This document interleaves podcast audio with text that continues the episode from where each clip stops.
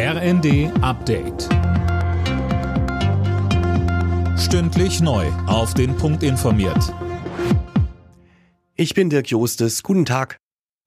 Die Wiederholung der Bundestagswahl in Teilen von Berlin hat kaum Veränderungen gebracht. Alle Ampelparteien haben allerdings leicht verloren. Philipp Rösler mit den Einzelheiten.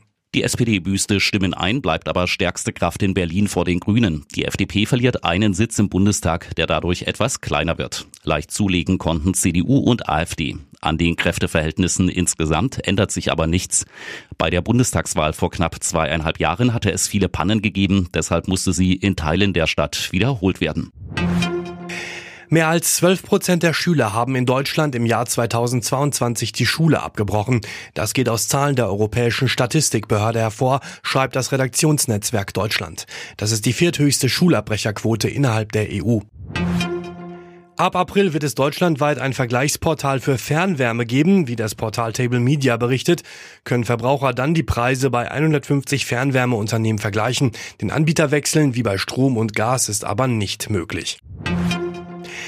In Niedersachsen wird für eine neue Munitionsfirma des Rüstungskonzerns Rheinmetall heute der erste symbolische Spatenstich gesetzt. Mit dabei sind auch Kanzler Scholz und Verteidigungsminister Pistorius. Die künftig in Niedersachsen produzierte Munition soll auch in die Ukraine gehen. Der alte Champion ist auch der neue. Titelverteidiger Kansas City Chiefs hat sich in Las Vegas wieder den Super Bowl geholt. Mit 25 zu 22 nach Verlängerung gegen die San Francisco 49ers. Mehr von Tim Britztrup. Heimlicher Star des Abends war allerdings Popsängerin Taylor Swift, auch wenn sie nichts weiter tat, als das Finalspiel der American Football Liga NFL anzuschauen. Im Fernsehen war sie immer wieder in ihrer Stadionloge zu sehen und am Ende konnte sie mit ihrem Freund Travis Kelsey jubeln, der ja bei den Chiefs spielt. In der berühmten Halbzeitshow gab es noch einen bombastischen Auftritt von R&B-Sänger Usher. Alle Nachrichten auf rnd.de